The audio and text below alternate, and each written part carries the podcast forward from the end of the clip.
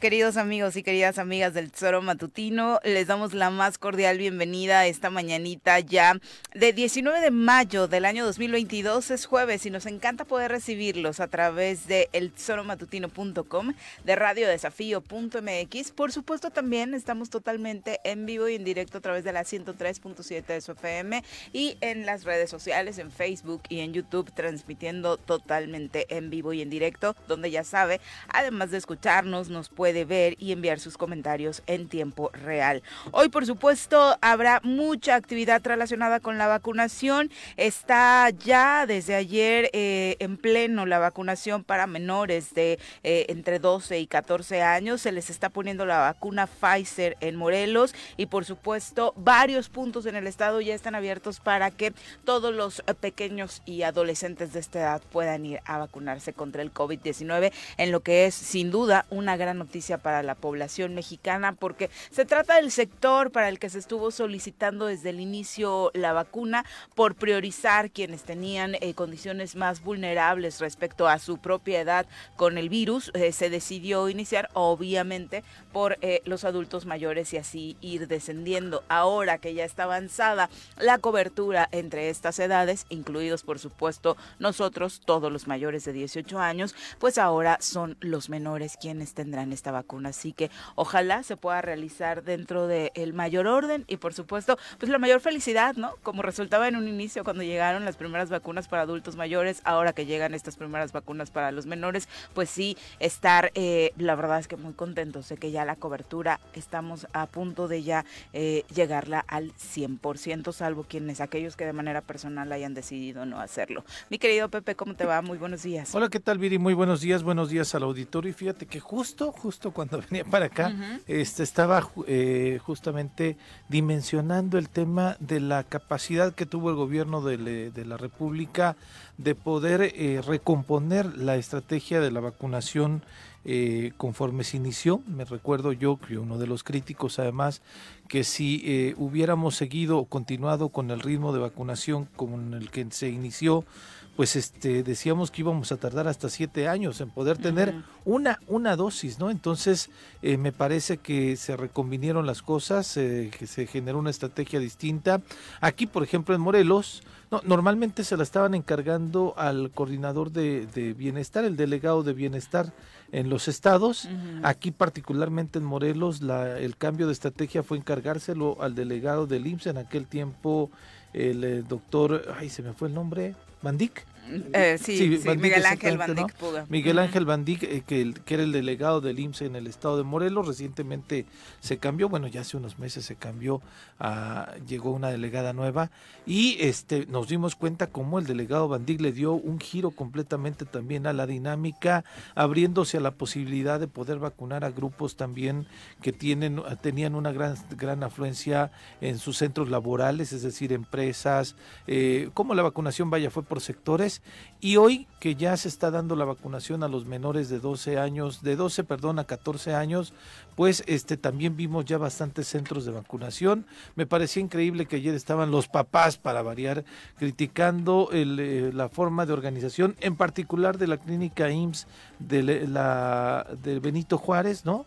Cuando pues, me parece que lo que se tiene que tener es paciencia la gente de los servicios médicos están haciendo su mejor esfuerzo. Eh, hay gente y hay enfermeras, enfermeros, este, que están parados este, desde las 9 de la mañana hasta las 5 de la tarde, que es el, el, horario en donde están abiertos estas oportunidades para irnos a vacunar. Y lo único que están pidiendo es que vayan acompañando a sus hijos por si hubiera alguna reacción. Nosotros como adultos, este, íbamos solos, pero decía el chiste. Algunos ni tan solos. Pero las criaturas, ¿eh? ¿no? Bueno, sí, claro. Hubo varios bueno, los de 30 o los de 20 que mandaban a sus jefas a formarse, ¿no? Pero nosotros, pues como sea, te desmayes, ahí estás, no sé qué. Que hubo además incidentes mucho menores, ¿no? Pero las criaturas dirían, hay que acompañarlos, hay que estar con ellos, hay que tener paciencia. Ya estamos en la casi última, en las últimas etapas de esta vacunación, este, que se dio de manera, pues está dando de manera típica. Ya seguramente la autoridad está planeando cómo serán las vacunaciones a partir de la cuarta, de la quinta dosis, o la del siguiente año, o la de refuerzo del refuerzo del refuerzo, pero por el momento están esos centros de, salud abiertos, está el tercer regimiento de blindado aquí en la 24 zona militar. Y en ese sentido hay que ir a Y varios municipios están en Cibac, en, todos lados, la unidad médica de Cibac, está el IMSS Jutepec, está la unidad eh, número 5 de Zacatepec, también la unidad número 7 de Cuautla, está el Hospital General de Ocuituco, el Hospital Comunitario de Puente de Ixtla, el Centro de Salud de Tlayacapan, el Centro de Salud de Tepoztlán, el Hospital General de Tetecala, el Hospital Rafael Barba Ocampo también de Cuautla, el Hospital General de Aciochiapan, obviamente el Hospital del Niño Moreno el Ernesto Meana San Román allá en Jojutla, el Hospital Comunitario de Jonacatepec. No hay pretexto ni, eh, de verdad. Y hay puntos que ya tenemos identificados como los más saturados y precisamente este eh, de Boulevard Juárez, pues es uno de los que a los que llegan pocas dosis y hay obviamente mayor saturación de gente. Si no quiere pasar por estas vicisitudes, creo que ya llevamos un largo tramo aprendido, podemos irnos a otros puntos que vamos más desahogados, incluso a los propios municipios, ¿no? Para no saturar, por supuesto, la capital del estado de Morelos, que ya sabemos tiene sus propias eh, complicaciones. Pero llevemos a los chavos y acompañémoslos, ¿no? A los chavos. ellos sí. pero sí, ajá, pero sí los están acompañando, ¿no? Sí, sí, sí. Sí, sí, pero te digo, yo escuchaba quejas de los papás y demás. Maestro, relax. La vida. Relax, es un día, sí, claro, es un día. Y estábamos, estábamos pidiendo que se les vacunara a nuestros menores. Ahí está la vacuna ya. Es correcto. Vamos a saludar a quien nos acompaña hoy en comentarios.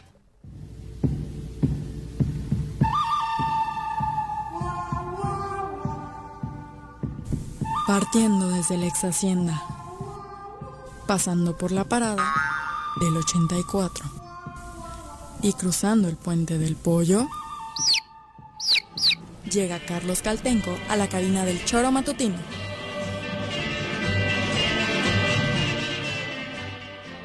Mi querido Carlos, ¿cómo te va? Muy buenos días. Buenos días, este, soy el feo de la cabina, creo. ¿Por qué? ah, ya te la rola. el bueno, el malo y el feo, ya se me toca ser el feo. Eh, o hacer los tres personajes, como algunos por ahí. al momento se han aplicado 207 millones de dosis en el país. 87 millones de personas en México tienen al menos una dosis, 80 millones ya tienen el esquema completo. Eh, y la verdad es que es a, un año, cuatro meses, México está dentro de los 10 países con mejor avance en el tema de la vacunación. Eh, obviamente se va, va a haber un salto significativo en esta nueva eh, segmento de la población que se va a vacunar, que son los, pues podemos decir los preadolescentes, los menores de, de 13, de 13 y 14 años. ¿no? y creo que, digo, ya a estas alturas andarse quejando, pues está, más bien hay que decirle a la gente porque todavía por ahí hay gente que no se ha ido a vacunar. Sí, sobre todo eso, me parece que esa es la mayor problemática, ¿no? Mejor convencer a todas esas personas que no se han ido a vacunar, muchas de ellas mayores de edad, apenas platicando con una amiga, eh, eh, resulta que ya vamos a arrancar con obra pública, por ejemplo, en Temisco, ya estamos haciendo toda la parte previa que lleva y pues parte de eso es reclutar gente con experiencia en el tema de obra pública. Y este y se estaba trabajando en eso y una amiga mía que tiene experiencia en administración, en, construcción, este y, ya fuiste a ver al secretario, no, sí, ya platiqué con él, dice, pero no estoy vacunada. Y como es un requisito, no puede ser, tiene 28 años y no se, no se fue a vacunar. Por una decisión. Por una, no, ¿No? Pues, decidía ah, cuestión de dónde. ni siquiera es antivacunas, ni, nada, antivacunas. Este, mejor enfoquémonos en eso y no en andarnos quejando porque la verdad de la organización del sistema sanitario, al menos en el tema de las vacunas, eh, fue muy buena como bien dices Pepe, se empezó mal los cambios. Y empezó mucho mejor. después fue mucho mejor. Y también eh, esa parte inicial pues también tenía que ver con la disponibilidad de la vacuna. La disponibilidad del aprendizaje, la logística. En Morelos costó más trabajo que en otros estados, donde, desde el inicio avanzó mejor, pero afortunadamente pues aquí hubo gente experta ya tomando la batuta y desde entonces la verdad es que ha fluido mejor y salvo algunas eh, eh, quejas que son como muy particulares de esta gente que no le gusta formarse o que también tiene complicaciones laborales, ¿por qué no decirlo? Hacerlo, porque hubo empresas que no ah, necesariamente tuvieron la disposición y precisamente ante ese escenario justo iban surgiendo las quejas en torno a las empresas ya no les están dando permiso de perder el día, entre comillas, porque si estás cuidando una vida con la vacuna, pues creo que eso de perder un día tampoco aplicaría, pero se generó esta logística de ir hasta las empresas, ¿no? Con cierto número de empleados. A mí eh, por ahí me tocó vacunarme en uno de estos ejercicios con, con una empresa amiga y la verdad es que eh, es, es genial eso, ¿no? Estás en tu centro de trabajo, se genera una logística donde se, se eh, coloca el módulo y pues prácticamente vas saliendo de tus actividades y te regresas a realizarlas. Y además ahorita con una visión más, de, más creativa, porque a mí me llamó muchísimo la atención ahora en el puente vacacional de Semana Santa, colocados los centros de vacunación en los lugares comerciales. de destino, plazas comerciales, entradas de balnearios. Por eso me sorprende que hasta tu amiga haya tenido decidias y te topabas ya los módulos por todos lados, ¿no? En Semana Santa no había pretexto a donde te pararas, había un módulo de vacunación hasta en el Zócalo de Cuernavaca, ¿no? aquí en Plaza Cuernavaca había un módulo que de pronto veías nada más cinco personas, las este enfermeras picándose los ojos porque ya nadie llegaba, ¿no? O sea, me parece que sí, este, o sea, el gobierno ha hecho un esfuerzo después de esta etapa de las formales. De los tres primeros meses, cuatro primeros meses. Sí, por decirle formales, ¿no? este, empezaron a flexibilizar este, estos espacios en plazas comerciales, en los zócalos, en, centros de oportunidades deportivas. Acá, digo, me parece que es una pues, no sé si desidia, pero también sí es un tema de responsabilidad. Estamos fallando a los ciudadanos. Sí, claro. Hoy sí, ahí están las vacunas. El, gobierno está poniendo todo para, el gobierno federal está poniendo todo de su parte para poder avanzar lo más rápido que se pueda y cerrar el capítulo de la, de la pandemia y los ciudadanos estamos quedando a deber. Hay mucha gente, no, no creo que el último reporte que tuvimos de parte de, de los delegados de, de, bienestar y de salud, que son los que se encargan de eso, en el caso del IMSS y del ISTE, y es que estamos muy cerca del 100% en el rango de, de 18 en adelante. Bueno, esos 3, 4%, 5% que llegue a faltar, pueden generar que tengamos otro rebrote. Sí, claro. Ayúdenos, váyanse a vacunar. Sin lugar a dudas, y la verdad es que eso, tengan la disposición para hacerlo porque hoy ya no hay pretexto para no encontrar vacunas. Eh, ¿Qué dice el reporte de seguridad del gobierno federal para el día de hoy, al corte de las 12 de la noche de este miércoles? En Morelos se registraron, según esta estadística, cuatro homicidios dolosos. Coatlán del Río, Jutepec, Puente Dixtla y Cuautla son los municipios donde se habrían eh, registrado. Obviamente sigue siendo parteaguas lo que sucede en entidades como Michoacán Guanajuato e incluso Zacatecas, donde particularmente estas últimas semanas en Zacatecas han sido terribles por el hallazgo de restos humanos, prácticamente pues la población tropezándose con ellos. Entre los eh, homicidios registrados en Morelos, este de Cuautla que le comentábamos, encontraron restos humanos en bolsas, desmembrado y en bolsas negras fue encontrado el cuerpo de un sujeto al mediodía de ayer en la colonia Calderón, por ahí de las 12 del mediodía fueron cuando las autoridades se alertaron eh, de esto restos humanos abandonados en un camino de terracería de Calderón a la ex hacienda del hospital a la altura del pozo de agua de Santa Mónica. Hubo movilización policíaca.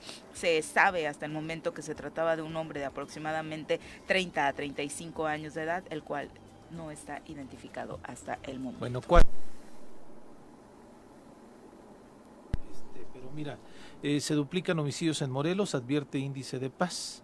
La tasa de homicidios ha aumentado a más del doble en los últimos siete años, al pasar del 26.4 en el 2015 al 57.6 en el 2021, alerta este estudio.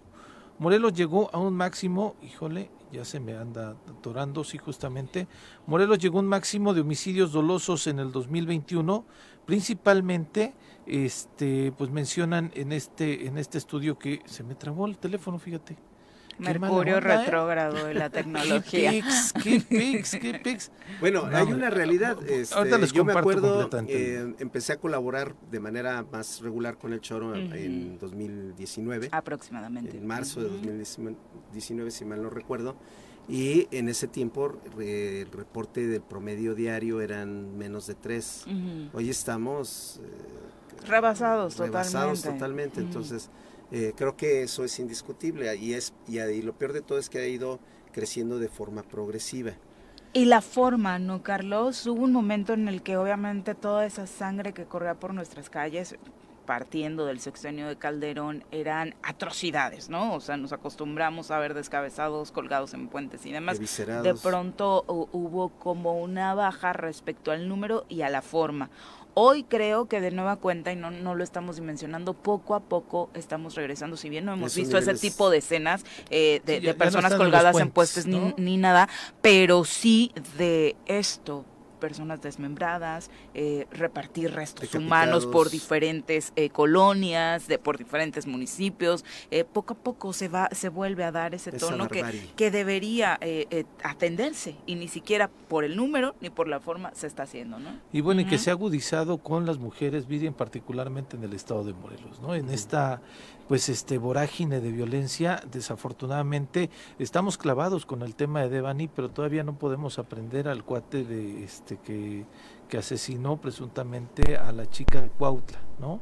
A las dos chicas de Cototl, la otra desaparecía también. Entonces, este, la situación sigue siendo compleja, cada vez se va agudizando la violencia aquí y desafortunadamente, porque te quería contrastar, y ahorita yo espero que mi teléfono en algún momento funcione, es del cacahuatito que le parece, este, compartirles esta, este estudio que realiza Índice de Paz en donde no solo me llamó la atención porque ayer compartimos desde redes sociales del Choro Matutino una información de cuáles son los estados en donde la complejidad está, este, pues vaya agudizándose y, eh, pero hoy por la mañana vi este caso en particular, un estudio de este, de este organismo sobre Morelos.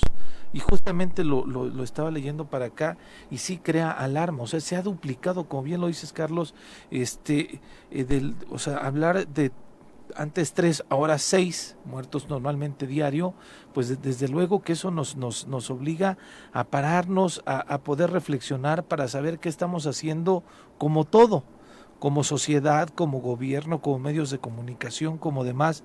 Pero cuando ves una posición del vicealmirante que cuando le señalan algo, diciéndole, a ver, no funciona este, este tema de cómo estamos eh, realizando la estrategia al mando coordinado, sentémonos para ver qué es lo que podemos hacer.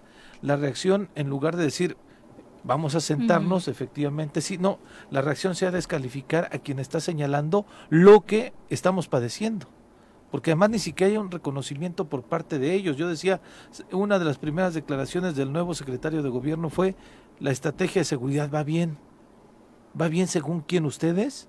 Porque si va bien según ustedes, pues ya nos, ya nos fregamos los ciudadanos porque nosotros en las calles estamos viendo situaciones verdaderamente complejas y distintas a lo que al menos ellos están percibiendo. Entonces yo sí creo que tenemos que hacer un espacio de reconocer que estamos viviendo una situación compleja, de reconocer que tenemos problemáticas muy puntuales y de reconocer que quizás no la estamos atendiendo de la mejor forma. Y a partir de ahí recomponer desde todos los sentidos.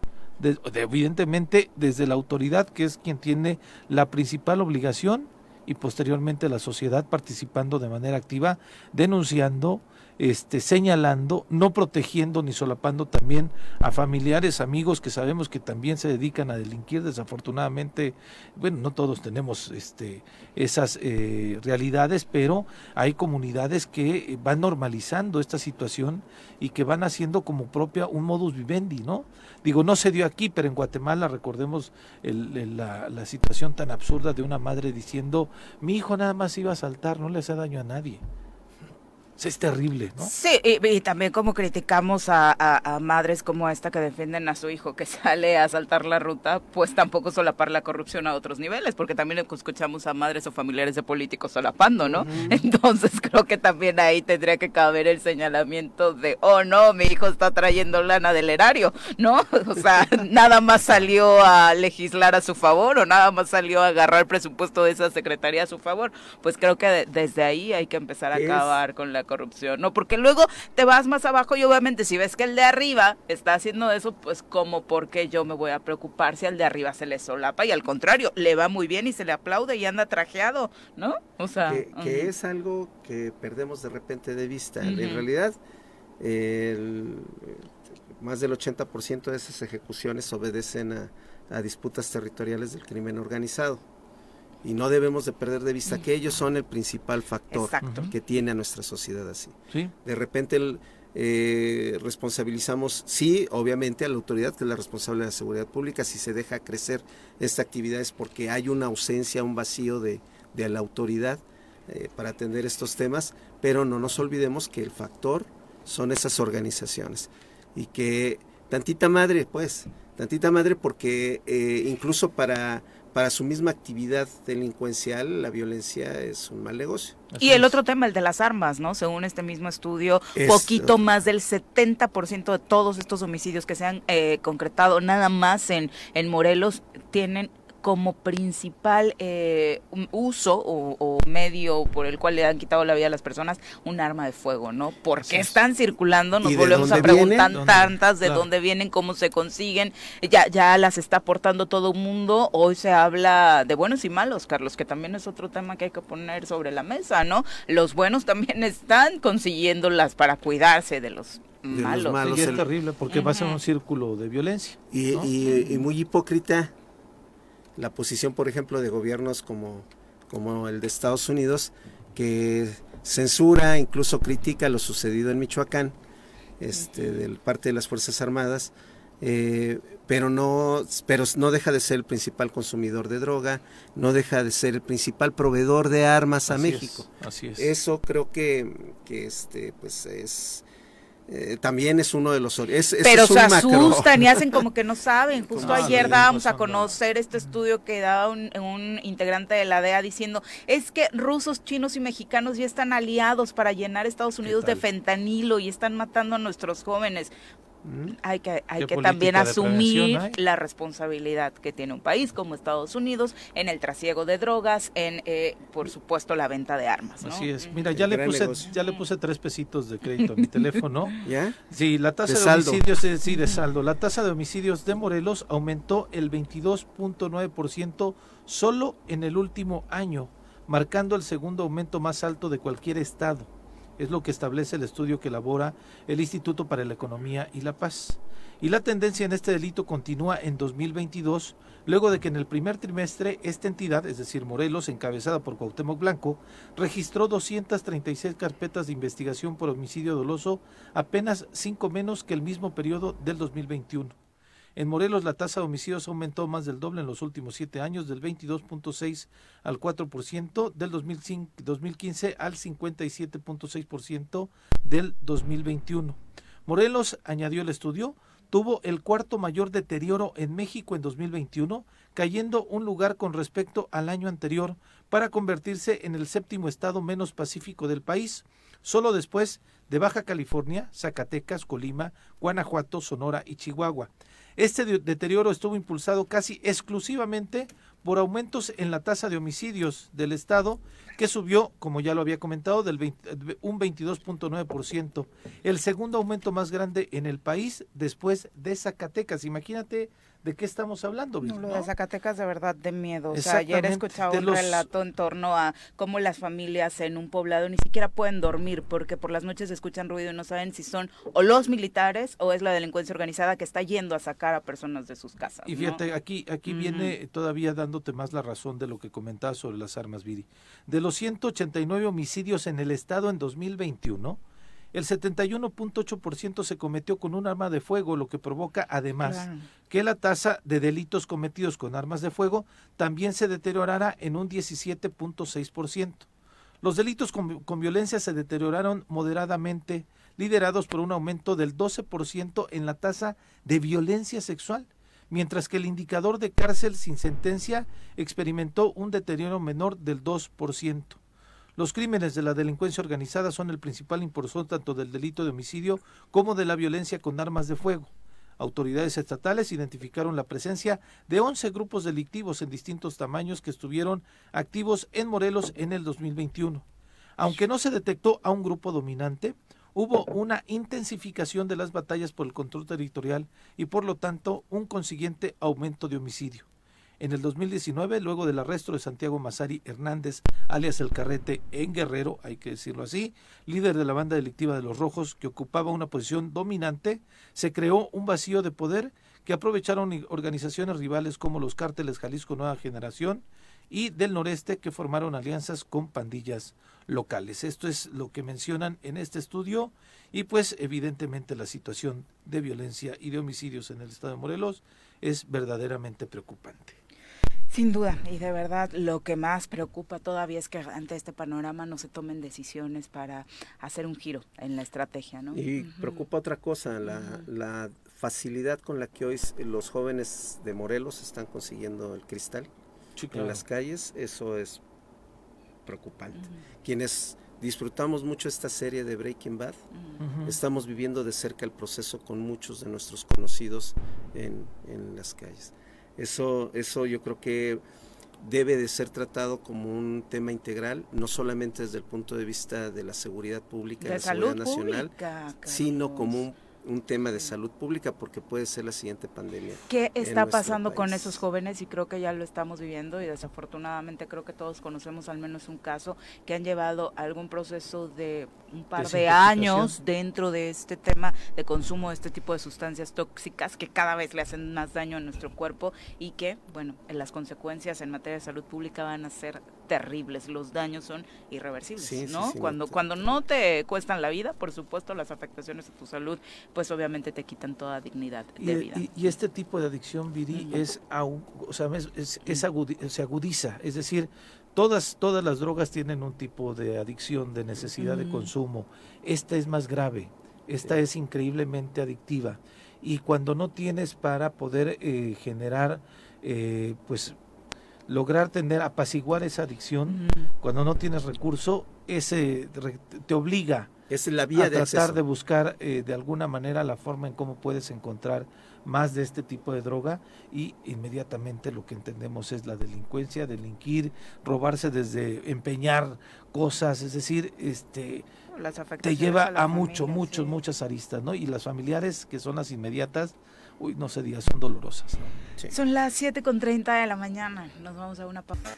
Lo invitamos a continuar con nuestra conversación a través de las redes sociales. Envíe sus comentarios en el Tesoro Matutino, el perfil oficial en Facebook, Twitter, eh, YouTube, por supuesto, dentro de la transmisión eh, de este programa. Y además, marque a cabina, si es que así lo desea, al 311-6050. Mañanitas, por favor. Hoy es cumpleaños de un querido amigo y colaborador nuestro, eh, Paco Santillán, a quien le enviamos un fuerte abrazo. Querido Paco, muchos deseos cumplidos, menos el de tu equipo. Eh, ojalá que en tu familia todo esté redondeado, ahora sí como tú lo señalas ahora mismo con tu reflexión matutina, con la llegada de Emiliano, de, de tus dos bebés y por supuesto que te siga rodeando la felicidad. Un fuerte abrazo y nuestros mejores deseos, ¿no? De nuestros, de nuestros colaboradores más viejitos, decías tú, desde 2019, Carlos, él yo creo que sí, desde por ahí 2009, entonces ah, sí, va y viene con sus peleas con Juanji, pero ya aguantador.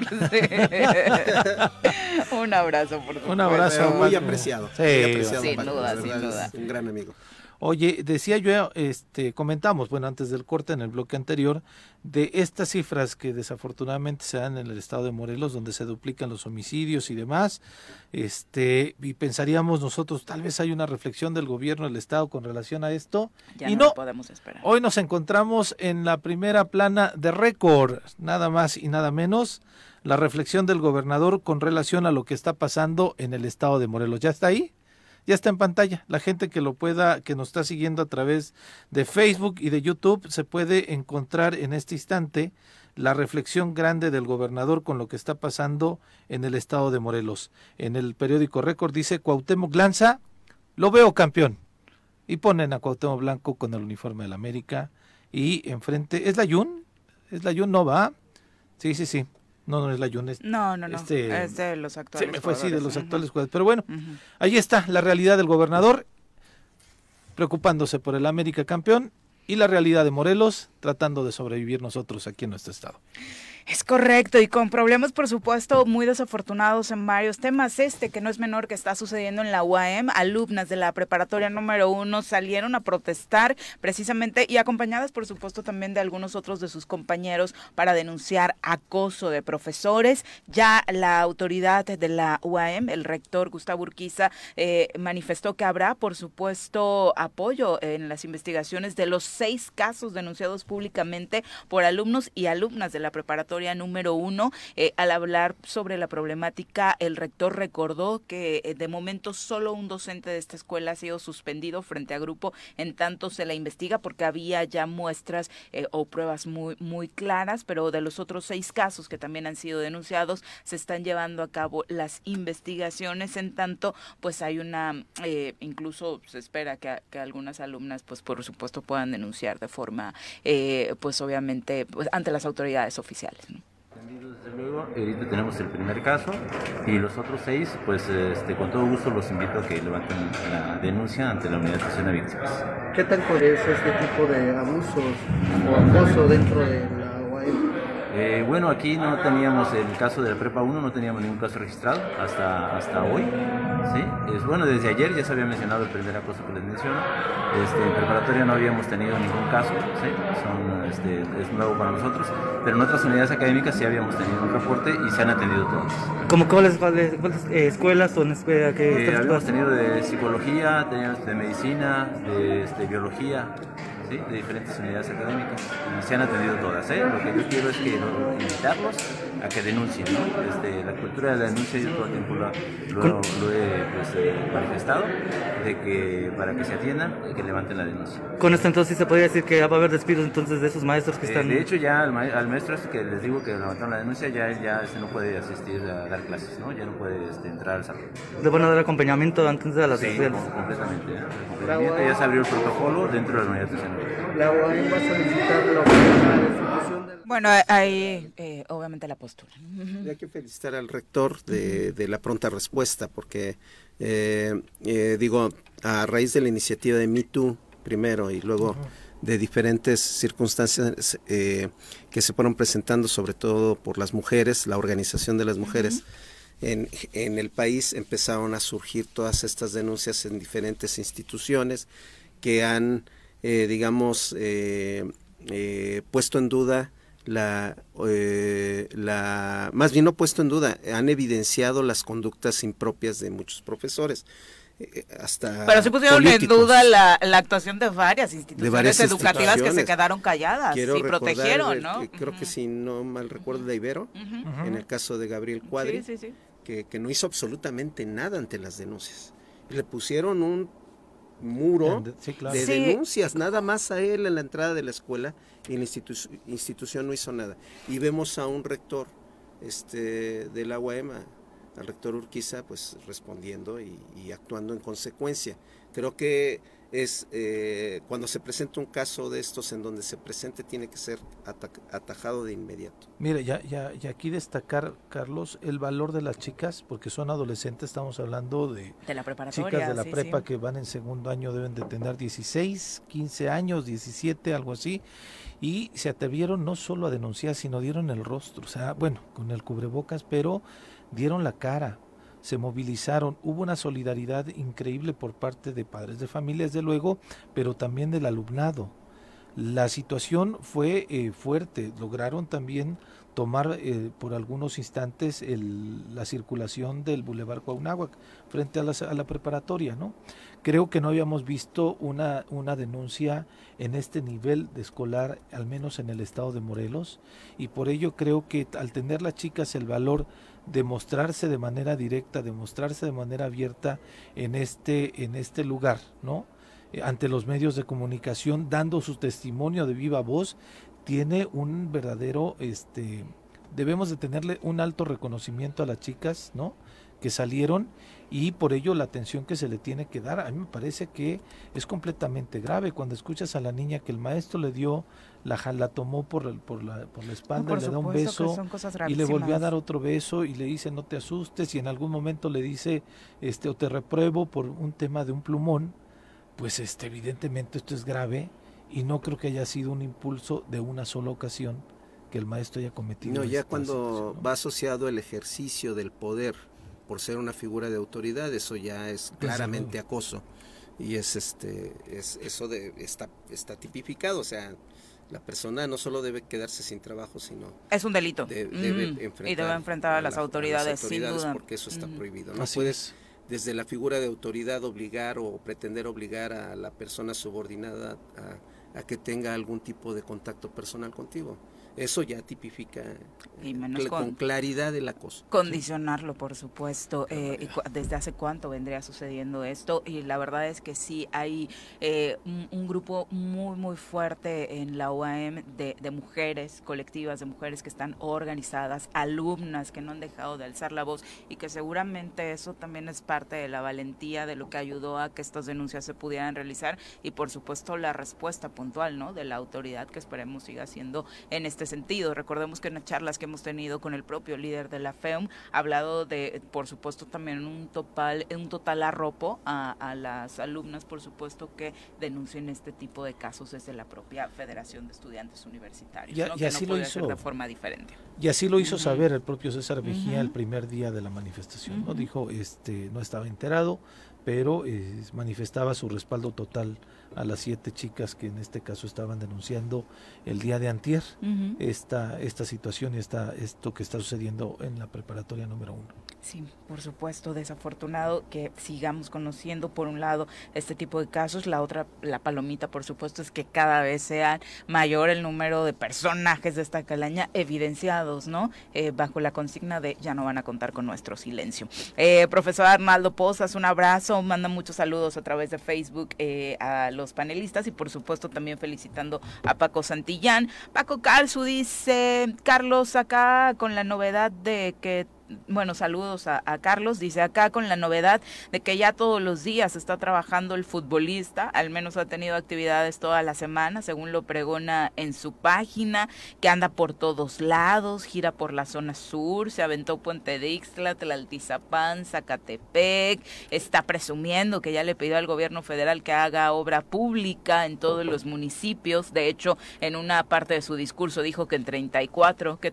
creo que todavía no tiene muy bien contabilidad el número de los municipios que gobierna, dice Paco, eh, y entonces el presupuesto que hay, el que ya está aterrizado en el Estado, ¿dónde quedará si la obra que según dice se va a realizar es porque el gobierno federal podría realizar aportaciones? Porque según entiendo está eh, resultando muy bueno para gestionar recursos, pero ¿y los recursos que ya tenemos, dónde están? Pues sin duda, es una, una muy buena pregunta, Paco. Eh, Charlie Peñalosa, también un abrazo para ti, muy buenos días, gracias por acompañarnos y por supuesto también a todos los que están eh, ya conectados a través de nuestro eh, nuestra transmisión. Vamos ahora a entrevista, ya nos acompaña a través de la línea telefónica Pablo Aguilar, secretario de Desarrollo Sustentable y Servicios Públicos de Cuernavaca, a quien saludamos con muchísimo gusto. Secretario, muy buenos días. Hola, Viri, muy buenos días, muy buenos días, Pepe, Carlos y todos los que los acompañan. Muy buenos días. Gracias. Eh, Gracias, buen día. Pablo, hemos estado dando cuenta de eh, las reuniones que han estado teniendo desde el Ayuntamiento de Cuernavaca, algunas encabezadas por ti, eh, por supuesto, para el mejoramiento de espacios públicos, pero de la mano de la sociedad, en algo que han llamado la adopción de los mismos. Cuéntanos. Es correcto, el día lunes pasado eh, arrancamos el programa de adopción de espacios públicos, que esto eh, pues no es novedoso en, en, el país, ya mm. funciona en algunas ciudades como Aguascalientes, en la alcaldía Benito Juárez, en donde eh, de la mano con el acompañamiento de los empresarios o de personas particulares, les, se ponen de acuerdo para adoptar un espacio público. Regularmente los empresarios adoptan una jardinera o un camellón que les queda afuera. Justo enfrente, ¿no? Ajá. Y, y, ellos este, le ponen luces, le ponen plantas, lo riegan, eh, cuidan que no avienten basura, que no arrojen escombros, porque como sabrás aquí en Cuernavaca, pues hay mucha gente que se le hace muy fácil sacar sus sillones viejos, basura, la lavadora. Sí, y nos los arroja. Es el caso de casi todo la parte sur de Topanzolco y de este eh, Vicente Guerrero es donde más basura y escombro hemos encontrado. Pero bueno, y esta idea pues ha cuajado muy bien con los empresarios. Eh, nosotros lo anunciamos y ya tenemos más de 68, bueno, 68 propuestas tenemos ya de adoptar distintos puntos de la ciudad para que ellos lo cuiden y lo este lo, lo mantengan. Pero además de eso tiene un componente en donde hicimos un acuerdo con los viveristas de Cuernavaca para que sean ellos los proveedores de plantas y ellos mismos ya hicieron un proyecto de qué tipo de plantas son las que pudiéramos poner en Cuernavaca, es decir, que sean de la región y que sean de fácil mantenimiento y que produzcan mucho oxígeno para sustituir a todas las eh, plantas exóticas o, que no son de aquí, como el caso de los ficus, este, si fuera el caso que hubiesen un espacio, sustituirlos por estos eh, eh, plantas o individuos que sí son de la región. Presumir lo nuestro, ¿no? Que es importantísimo. Eh, yo recuerdo un ejercicio que me encantó en Puebla, precisamente en uno de los eh, corredores eh, turísticos principales, donde la adopción le obligaba, entre comillas, de alguna u otra forma al empresario a colocar algún adorno con talavera, ¿no? Y veías ah, todo el camellón precisamente con el logotipo tal vez de la empresa, pero decorado con talavera y era maravilloso. Ya el logotipo igual y te valía o si lo identificabas, pero además servía como posicionamiento de marca. Y acá creo que qué mejor incentivo para la ciudadanía para visitar un lugar, un restaurante, algún comercio que eh, eh, los, las inmediaciones estén lindas. Exacto, el, contexto del negocio o de las casas, pues es muy importante, le sube plusvalía, este, cambia el ambiente. Y ese es el objetivo, ¿no? Generar un nuevo ambiente en Cuernavaca de participación, porque no nada más es arreglarlo, sino que todos seamos dueños de la ciudad, ¿no? Y no nada más el ayuntamiento sea el responsable o el irresponsable. Y luego cuidarlo, ¿no? Porque también el mantenimiento creo que debería depender de todos. Ahí sí, involucrada de lleno la ciudadanía en general. Es correcto. Sí, ese es, ya ves que, bueno, eh, José Luis Uriostegui, presidente municipal, ha tenido desde el principio la idea de que eh, la plataforma política no sea particularmente la de un partido, sino la plataforma de eh, los ciudadanos, ¿no? Del origen de las ideas y de resolver necesidades y es consultando a los ciudadanos y haciéndolos participar. Y este es un proyecto que de eso se trata. y, va complementado a las mismas jornadas comunitarias que siguen realizando también, ¿no, Pablo? Es correcto, sí, los fines de semana el, presidente, y mira, el presidente lo hace, dice, la jornada va a ser lado, no es obligatoria quien pueda ir, eh, no es un trabajo de gobierno, este es este, una idea de un grupo de ciudadanos, quien quiera. Y entonces, pues varios nos anotamos todo el tiempo. Obviamente nosotros, eh, eh, la Secretaría de Servicios Públicos está pendiente pues de los servicios que se puedan generar a partir de esas jornadas. El fin de semana lo hicimos en el Melchoro Campo, que ya lo hemos ido arreglando, que es un parque muy bonito. Ay, hermoso. Y eh, pues, pues ya, ya está en condiciones, eh, en algunos de sus aspectos, es mobiliario ya viejo, ¿no? Pero bueno, si lo vamos ver entre todos, eh, nos seguiremos teniendo parque para muchos años más, ¿no? Que te invite a ir, porque de pronto este tipo de lugares que son maravillosos y que nos gustaría visitar más por la propia vegetación endémica eh, de Cuernavaca, pues ni siquiera te, te dan ganas de acercarte a veces por, por miedito, ¿no? De las condiciones en las que se encuentran. Sí, así es. Y ya le hemos puesto más seguridad, ya le hemos puesto más jardineros, este, hemos tratado de limpiar más el agua, hemos evitado la entrada de gente que va a, lavar sus coches ahí, nos deja ahí su, mugrero. Los he visto, sí, sí. Así es. Por eso decíamos que, toca a todos. En, este tema, eh, para redondearlo de la adopción de los espacios públicos, Pablo, ¿en qué zonas empezaría? ¿Dónde está más avanzado el proyecto? En la avenida Topanzolco, de norte a sur, y este, en Vicente Guerrero también, de norte a sur.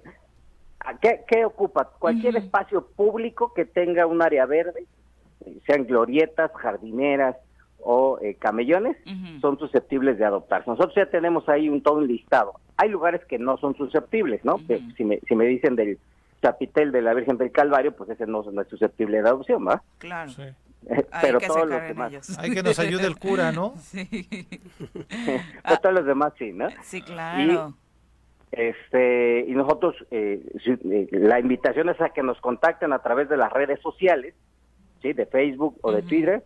Nosotros nos comunicamos con las personas, los vamos a visitar, acordamos el espacio y se firma un convenio de buena voluntad. ¿sí? Y se les da un catálogo de las cosas que sí se pueden hacer, de las que no se pueden hacer, y el, el directorio de los viveristas que pudieran arreglar ese espacio. Oye, Pablo, sé que este e, es una onda de, de, entrarle tú directamente, pero hay el chance, es pregunta, tal vez no es la mejor forma, pero de que diga un empresario, sabes que yo no le quiero entrar de manera eh, física y demás, pero puedo dar una aportación. ¿Hay ese chance o no se quieren meter con esa parte de la lana? Eh, no, fíjate que este, como no podemos recibir dineros en efectivos, te voy a decir un ejemplo. En Díaz Ordaz hay cinco empresarios que se pusieron de acuerdo. Eh, un empresario de un hotel muy grande que está ahí. Nada más cinco. hay un propietario de un par de restaurantes muy buenos que están Con esos cinco alcanza, ¿no? El, del hotel podría habérselo aventado Todo al bulevar, pero en fin. Eh, sí, sí. Y, y, ellos adoptaron el kilómetro, 1.2 eh, kilómetros que son del camellón de Díaz Ordaz. Ajá. Y lo van a empezar a arreglar la otra semana y empieza ellos contrataron a un solo proveedor de servicios, que es de Cuernavaca, por cierto, un viverista, y les va a arreglar todo el camellón. Ah, bien, bien, bien, bien. Ahí con nuestros amigos de Tetela que tienen cosas maravillosas. Ya entre ellos hacen la vaquita y ya entre ellos se arreglan. Exactamente. Así fue. Ah, bueno, a ellos les queda más cerca de los viveristas de Acapancingo, ¿verdad? Ah, o sea, ya los estaba mandando a Tetela, pero creo que al lado les queda mejor. Pero ojalá se pueda sumar más gente. Digo, ahorita recordando un poquito, echando un vistazo a la ciudad mental, pues obviamente sí hay muchos puntos que lo necesitan y ojalá se sumen, Pablo, eh, muchos empresarios, porque creo que es algo que nos puede beneficiar a todos. Es correcto la ciudad debe ser de todos, debemos adueñarnos de ella, recuperarla de, de, este abandono que tuvo en los últimos seis años y eh, no esperemos que solo el gobierno lo haga, lo tenemos que hacer todos porque este pues es nuestra, ¿no? Y nosotros, hay, ya sabes, gobernantes que llegaron y se fueron, ya no viven aquí y nos dejaron esto que de ciudad y es ahora nuestra responsabilidad eh, recuperarla, ¿no? Y hacerla nuestro hogar como queremos que se vea. ¿Y cómo va avanzando, eh, nada más para redondear la información, porque creo que es parte importantísima, esta educación, que también es otra de los proyectos que tiene el Ayuntamiento de Cuernavaca en torno al tema de la basura? Eh, se han estado haciendo campañas precisamente para evitar a la población, para no dejarla precisamente eh, en las calles, más allá de las vicisitudes que se han presentado con las empresas recolectoras. Pues mira, con respecto al, tema, pues ahí va el juicio, este, se está dirimiendo en los tribunales, cada empresa y el ayuntamiento está usando su estrategia.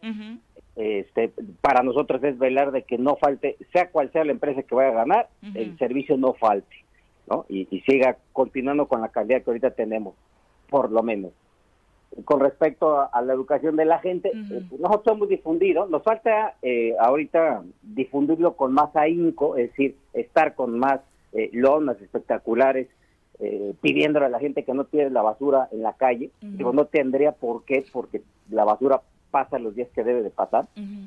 Eso lo hemos estado, en mi secretaria hay un área que se encarga de evaluar ah, que todas las colonias que pase la basura cuando debe pasar y hasta ahorita va muy bien la empresa que está actualmente. Y este, pero y en los próximos días vamos a empezar con más ahínco, te digo, esta campaña de invitar a la gente a que no tire basura, uno, y dos, vamos a sancionar a los que eh, ya sabemos que nos hacen sus montoneras de basura en ciertos lugares ya específicos. Creo que, que, creo que todos los que vivimos en Cuernavaca ya sabemos cuáles son, ¿no? Donde, esquinitas donde tiran basura. Sí, sí, sí, eso es lo que hay que pulir como aprendizaje. Pablo, pues entonces eh, ya están preguntando por acá los datos. Eh, ¿Es un teléfono o redes sociales también puede ser la vía?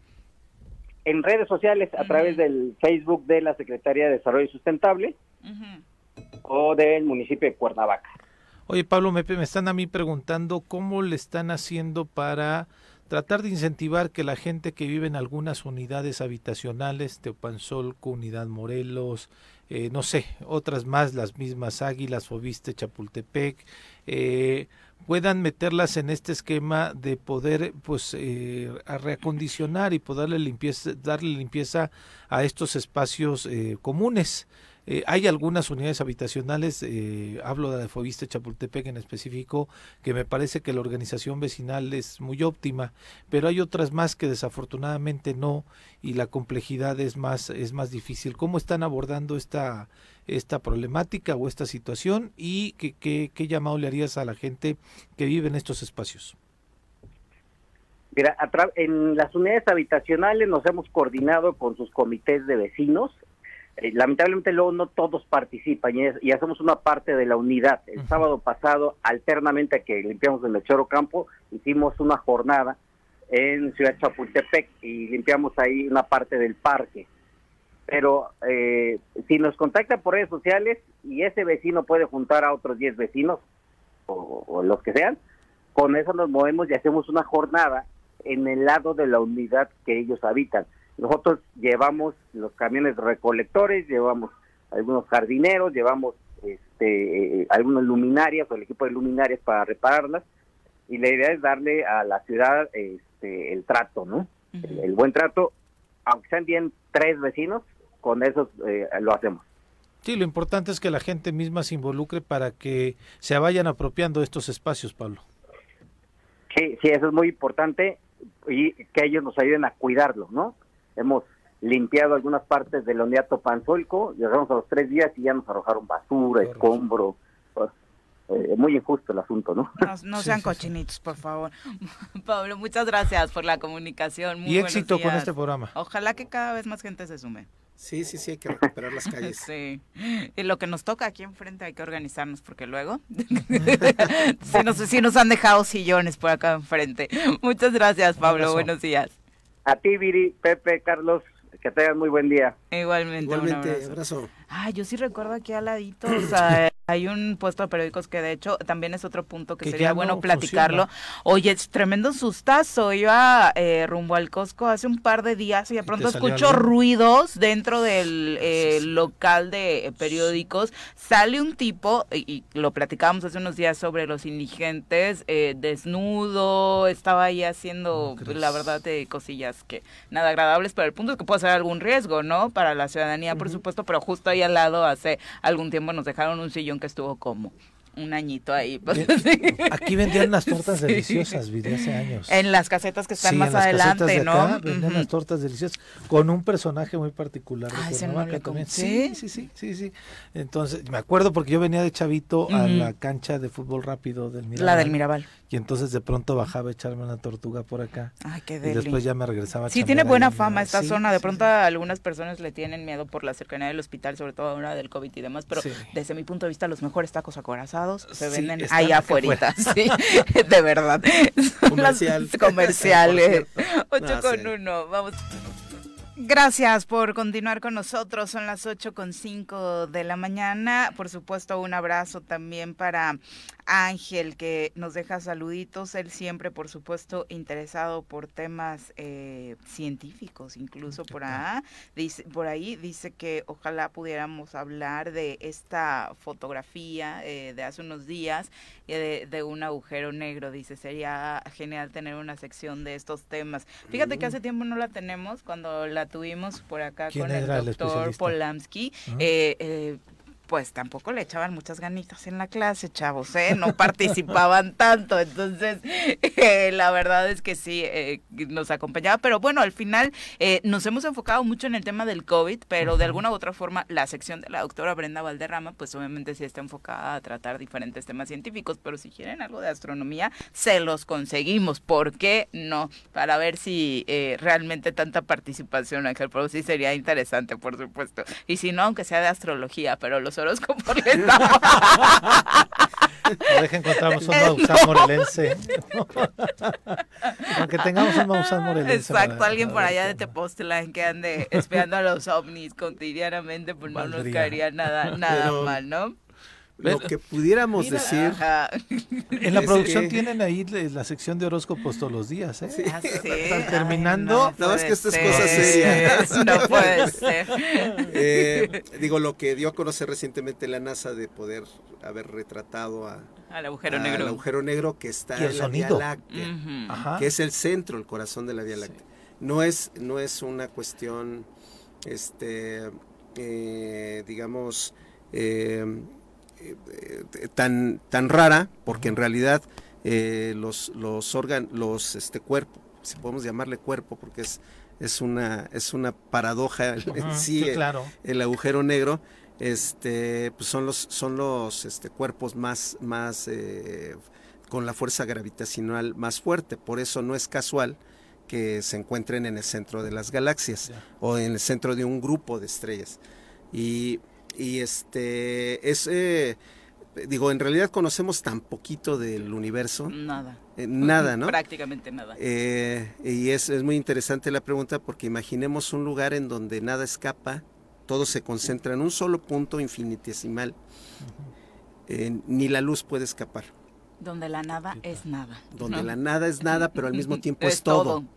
Eso es, esa es la paradoja del agujero negro, en donde incluso el tiempo deja de existir. Y lo interesante para México fue que, fue que esta imagen se logró captar eh, a través de ocho radiotelescopios asociados a un solo telescopio, a un gran telescopio horizonte de eventos, uno de los cuales, de estos ocho telescopios, está precisamente acá en México, es el gran telescopio milimétrico Alfonso Serrano, ubicado en el volcán Sierra Negra, en el estado de Puebla, eh, y obviamente desde acá se está colaborando también desde el Instituto de Radioastronomía y Astrofísica de la UNAM para este tipo de temas, ¿no? Que es lo que nos podría eh, de alguna u otra forma acercar a esta noticia de manera más particular como mexicanos. Eh, son las 8 con 9, vamos a nuestro reporte vial, ya nos acompaña a través de la línea telefónica el comandante Eric López, a quien saludamos con muchísimo gusto. Comandante, muy buenos días. Hola, ¿qué tal? Muy buenos días. Así es, tenemos algo de afluencia vehicular en este momento del Polvorinas entrando hacia Avenida Morelos Sur, únicamente ligera carga, lo que está en Chipitlán, sobre Las Palmas lo tenemos sin problema de circulación, únicamente lo que retienen los semáforos. Boulevard Juárez lo tenemos totalmente libre, lo que va hacia el centro de la ciudad. Avenida Morelos Centro, ligera carga únicamente Morelos Degollado. Más adelante sobre el Calvario lo tenemos sin problemas de circulación. Y el Avenida Zapata, Tlaltenango, únicamente ligera carga, lo que está en Glorita Tlaltenango y lo que va bajando de Lomas de Aguatlán, ya lo tenemos sin problemas de circulación. Avenida Zapata lo tenemos únicamente con carga a la altura del tercer regimiento por el módulo de vacunación que tenemos en esa zona Heroico Colegio Militar, Paloma de la Paz, con bastante afluencia, pero sin retraso. Domingo 10, Vicente Guerrero, lo tenemos sin problemas de circulación. Avenida Río Mayo, únicamente lo tenemos sin problemas hasta el momento, está totalmente fluido, ya se restableció la circulación. Y en cuanto a Viana, únicamente ligera carga le que entrando de Paso Expreso hacia Viana. Boulevard con un agua que lo tenemos totalmente fluido, aplicado el operativo vial, así como Pemex, y calle central, ligero retraso, únicamente hasta guarderías del IMSS. La Luna Coronel Omada y Juan Dubernard, sobre el plan de Ayala y hasta el centro de la ciudad, lo tenemos totalmente eh, fluido ya está aplicado el operativo vial desde las 6.45 y en el centro de la ciudad únicamente ligera carga de Avenida Palmira hacia Humboldt y hacia el centro, únicamente lo que sale hasta el Paso Express y de Humboldt hacia el centro de la ciudad tenemos con ligera carga. El mercado de Adolfo López Mateos únicamente en la salida de andenes con ligera carga vehicular y es lo que tenemos hasta el momento en materia de debilidad, no tenemos cierres importantes ni tampoco manifestaciones. Le recomendamos por favor a todos los automovilistas utilizar el cinturón de seguridad y respetar la distancia de seguridad de vehículo a vehículo, si recordemos que de 10 metros o de 20 en caso de que esté el piso mojado. Qué bueno que se los recuerdas, eh, comandante, porque no veo que lo respeten mucho. Vamos a hacer una campaña especial desde este programa para eso. Y hoy sí, hoy por la mañana cargadito el mercado Adolfo López Mateos, pero eh, lo que me da gusto ver ya desde hace eh, algunos días es que sí hay mayor presencia de elementos de, de tránsito, de vialidad, para tratar de que este congestionamiento que de pronto a veces te aventabas las horas ahí sea un tanto más fluido a pesar de días complicados como hoy. Sí, sí, sí, así es. Todas las mañanas estamos al pendiente, implementamos el operativo vial para retirar todos los vehículos que normalmente están estacionados, se les permite en la mañana, pues después de las 6 de la mañana, 5.45 se empiezan a retirar para que empiece a fluir la circulación y ya entrando a la mañana que esté la circulación normal, ya esté sin problemas. Comandante, cortes de circulación nocturnos por obras. Ahorita en este momento únicamente sobre un volt, lo que teníamos cerrado, ya está abierto un carril, lo que nos está este, ayudando a, liberar la circulación, pero pues sí, un carril no es suficiente, entonces ya en unos, me imagino que en unos días más ya va a estar restablecida la circulación ahí, y es lo único que tenemos ahorita sobre de materia vial. Uh, están retirando también un vehículo, este, un árbol sobre la universidad, unos cables, pero ya también ya está reparado, entonces en este momento no tenemos cortes importantes. Vamos a estar estamos muy al pendiente y les avisamos cualquier cosa. Muchas, gracias. gracias. Muy buenos días. Claro que sí. Eh, son las 8 un con carril 12. a ninguno, a un carril, ¿no? Sí, y la verdad ya poder circular en esta zona de la vecindad, eh, que es la que estaba eh, de- reparación, en reparación, pues obviamente vino a desahogar otros puntos que estaban muy complicados, porque ya sabemos que en Cuerna cierras una calle y se colapsa la ciudad. ¿no? Todavía está cerrada, porque pasé- acabo de pasar por ahí la parte precisamente frente a la vecindad, el corte del Ah, sí, triangulito. sí. Eh, Pero ¿Dónde ya está el no lo que se abrió fue, ajá, exacto, Ya detrás eh, de Palacio de Cortés, que es lo que baja de Humboldt, ¿no? Exactamente, lo que es un bol Al hacia mercado. el mercado Ujú. está ya fluido, muy, quedó muy bien. Le dieron un... Sí, lo que decía el alcalde era de... Se ve bonito. Precisamente porque el caos vial en otras zonas era muy complicado, ya el tema del arreglo de las banquetas, que es lo que quedó pendiente, va a irse haciendo paulatinamente. Y ya falta muy poco, ¿eh? Sí, Donde dices es para incorporarte a Zarco. Ese cuadrito, esa... Ese cuadrito, Ahí no. Un pedacito de 10, 10 metros, exactamente. Sí, bien. Esa no. Tenemos la Todavía no. este método de medida. Son las 8 con 13, vamos a pausa, regresamos con Gracias por continuar con nosotros. Eh, Abelardo Maya, también un abrazo para ti. Y siendo las 8 con 17, vamos ahora a saludar con muchísimo gusto a través de la línea telefónica a nuestro querido Roberto Salinas de Morelos Fin de Cuentas. Roberto, ¿cómo te va? Muy buenos días. Hola Viri, Pepe, Carlos, buen día. Gusto saludarles. Igualmente. Bienvenido a este espacio, Roberto, después de las polémicas que andas generando en redes sociales, varios temas que platicar contigo, pero la verdad es que me pareció muy prudente y puntual tu pregunta respecto a este último evento, eh, uno de los últimos eventos que tuvo el gobernador, eh, una reunión con directivos de medios de comunicación, en donde pues cuestionabas precisamente la presencia del secretario de Movilidad y Transporte eh, en razón, a razón de qué, en representación de quién acudió a esa reunión, ¿no? Sí, así es. Pues bueno, fue una pregunta este, genuina en el sentido de que, bueno, es en una reunión en la que pues no tendría que ver algún secretario de Movilidad y Transporte. Sin embargo, nos parece que sí es importante saberlo porque tiene relaciones con algunas empresas de medios de comunicación. Pero creo que lo que debemos dejar más puntual es el, el, el tema de que eh, son los propios servidores públicos los, y el gobierno quien tendría que revelar y que difundir cuáles son las relaciones o los posibles conflictos de interés. Desafortunadamente no se ha cumplido con las declaraciones patrimoniales desde hace un año. ¿En qué sentido? Las declaraciones patrimoniales y de intereses tendrían que decirnos a los ciudadanos no nada más qué bienes inmuebles o muebles tienen los funcionarios públicos. Eso ya es, eso ya no hay para atrás. Ya desde hace dos años el Comité Coordinador del Sistema Nacional Anticorrupción determinó que esa información debería ser pública e, e, incluso puso formatos para que se hicieran sobre ellos. Pero además estas declaraciones patrimoniales deben llevar los conflictos de interés, donde tendríamos que saber ahí cuáles son las relaciones comerciales, empresariales o vínculos que tengan los servidores públicos con eh, familiares o con empresas que puedan ser proveedores de gobierno o estar relacionados con recursos económicos. Ahí es donde la información deberíamos de conocerla a los ciudadanos, pero como decía, desde hace un año desafortunadamente no se ha publicado. Por eso es que eh, hacemos también esta pregunta, porque está relacionada con el tema de las declaraciones patrimoniales.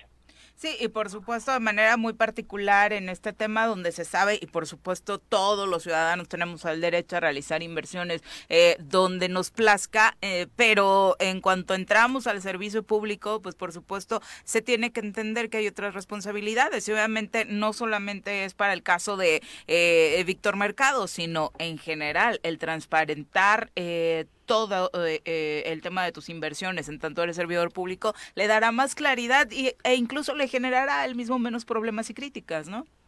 Sí, así es. De, eh, de hecho, para eso es el, la declaración de, intereses, ¿no? Para que, eh, por un lado, los ciudadanos podamos conocer si las decisiones que toman los servidores públicos en cuanto eh, pues a eso, toma decisiones o aplicación de recursos, está involucrado algún interés de, de los propios este, servidores públicos. Y en su caso también para ellos, incluso si lo llega a ver, eh, y lo tienen ya en su declaración patrimonial, pues para nosotros también va a ser, eh, los ciudadanos, va a ser importante saberlo porque vamos a poder eh, incluso preguntar o indagar más sobre qué, qué atribuciones o qué relaciones se generaron o cómo tomaron las decisiones para, para asignar contratos, ¿no? Entonces, por eso es tan importante y, vemos una gran resistencia al gobierno del Estado y específicamente de la Contraloría Estatal, porque tenía que haber cumplido desde hace un año, se aplazó hasta diciembre, se llegó el tiempo y no cumplieron, no cumplieron porque no respetaron los formatos, porque no está pública, no está pública la información, o sea, la mayor parte de los servidores públicos o todos decidieron no no hacerla transparente, pero no hay de otra, se tiene que ser transparente sí o sí. Entonces, eh, no ha sido así, llevamos un año con incumplimiento y al parecer este creo que desde el gobierno del estado quieren continuar otro año más con una declaración patrimonial incompleta. Ah, este, ahora, desafortunadamente, quien no cumpla con la declaración patrimonial completa es la misma Contraloría quien puede sancionar, no hay otro órgano, ¿o sí, este, Roberto? Pues no, son ellos. Eh, tendremos que explorar también otras vías este, legales que, que tengan que aplicarse porque no lo están haciendo, no están cumpliendo. Por poner un ejemplo, se estuvo aplazando la declaración patrimonial que del año pasado, que tuvo que haber sido en mayo, se aplazó en el Comité Coordinador del Sistema Estatal Anticorrupción de Morelos, se aplazó algunos meses hasta llegar al mes de diciembre, creo que fueron cuatro veces que se aplazó. Y justo quienes de los funcionarios públicos de alto nivel que entregaron su declaración patrimonial el 31 de diciembre, es decir, el último día, eh, fueron el gobernador y la contralora. O sea, es decir, esta prórroga sirvió para que ellos mismos, que son los que la pedían, la, Contralora, fue la que la solicitó, pues se evadieron de esta, de esta misma prórroga, cuando el ejemplo debería ser, pues yo entrego en el tiempo que debe ser, en mayo del 2021 o en este caso 2022, voy a ser el primero en entregarla, pero no, no está siendo así, está funcionando la prórroga para que los servidores públicos de alto nivel aplacen la entrega de, de información y no están respetando los formatos que fueron aprobados en 2019 por el Sistema Nacional Anticorrupción y no lo estaban haciendo público tampoco. Vaya, pues este verdaderamente es una situación, pues eh, eh, en donde se, demuestra, pues que lo, lo, el peor de lo, no, no el peor, sino el último de los intereses es poder transparentar lo que está ocurriendo ahí. Caso concreto, también traes un tema con servicios de salud. Sí, eh, desafortunadamente desde hace dos años hemos visto ya una barrera total, un bloqueo total de información de los servicios de salud nos han estado constantemente ya este, negando, incluso ya hasta de forma absurda, la información. Eh, su comité de transparencia ha declarado que la información, por ejemplo, de los medicamentos, la compra de medicamentos, el suministro, este, los recursos, los contratos, es información reservada. A veces argumentan que hay auditorías, pero incluso hemos preguntado a la auditoría federal y nos dicen que no, que ya concluyeron las auditorías. Y entonces eh, hemos ya incluso tramitado más de 600 quejas con, eh, con el IMIPE de hecho, informamos a tiempo al IMIPE desde octubre del año pasado para decirle, oye, está pasando esto con servicios de salud, atiéndanlo para que no sigan acumulándose los recursos. No ha sido así y seguimos hoy acumulando recursos y se nos ha negado eh, la información de cómo se está gastando el dinero en, en, salud, ¿no? Y, quería complementarlo con esto del tema, regresándome a las declaraciones patrimoniales, ¿por qué es importante? Porque nosotros los ciudadanos deberíamos de conocer con qué recursos ingresa un servidor público, es decir, cuántos bienes tiene, con qué, con qué patrimonio cuenta y con cómo va evolucionando durante su, el ejercicio de su cargo y con qué termina de recursos cuando termina su, eh, su periodo o su gestión. Porque nosotros con eso deberíamos de comparar eh, si el sueldo que tuvo y, los bienes que tiene o que fue incrementando durante su gestión son coherentes con, con esos ingresos. Entonces, por eso son tan importantes y, y, que es hoy en día es un derecho que tenemos, pero que se nos está negando. Y justo con la aplicación de recursos, como en el caso de los servicios de salud, también es importante, sobre todo por quienes hacen esas contrataciones, conocer cuál es el patrimonio que tienen los servidores públicos que, que, que están involucrados también en todo tipo de compras o de licitaciones. Oye, particularmente en esta de los medios de comunicación y del personaje del que hablábamos en el inicio, la pregunta la hiciste porque sí está acreditado que el secretario de Movilidad y Transporte es dueño de un medio de comunicación. Bueno, tenemos identificado que tiene relaciones, algunas las dejó unos días antes de, este, de ingresar al gobierno eh, digo, eso que dejarlo también puede ser este algo que habrá que revisar, ¿no? Pero por eso es justo tan importante el tema de las declaraciones patrimoniales. Hemos solicitado también la del secretario de Transporte, pero no se ha entregado. Entonces, este, pues, eh, si no hay transparencia, pues este tipo de, posibles conflictos de interés no vamos a, poderlos eh, identificar y en todo caso también, pues, a decir no, no hay tal, eh, adelante con, con el trabajo que se está desempeñando, ¿no? Sí, de, manera extraoficial o se conoce que Zona Centro, Factor 100, incluso tal vez hasta en Mundo, hay este, la posibilidad de que tenga algunos intereses ahí el, el, el secretario y eh, también incluso que a través de algunos eh, integrantes de, esta exactamente no de socios ahí y a, través de algunos integrantes de esta industria pues han tratado de coaccionar o de tratar de sacar del aire algunos programas o incluso este una estación completa no como la de Capital hace algunos, ¿qué años será? Año y medio, Viri, ¿no? Aproximadamente. Pero pues como bien lo dices, ahí está, ahí está la duda eh, de, de, cómo es la, la, la operación en ese sentido. Sí, así es, y justo esta declaración de, de, de, posibles conflictos de interés nos ayudarían a identificar qué es lo que están declarando los servidores públicos y en su momento, si no es correcto lo que declaran, pues también presentar las denuncias eh, que correspondan por haber eh, falseado información o dejar información incompleta en las declaraciones patrimoniales. Oye, Roberto, comentabas la, la, labor del IMIPE. Dieron su informe recién. ¿Qué opinión te merece en esta administración de Marco?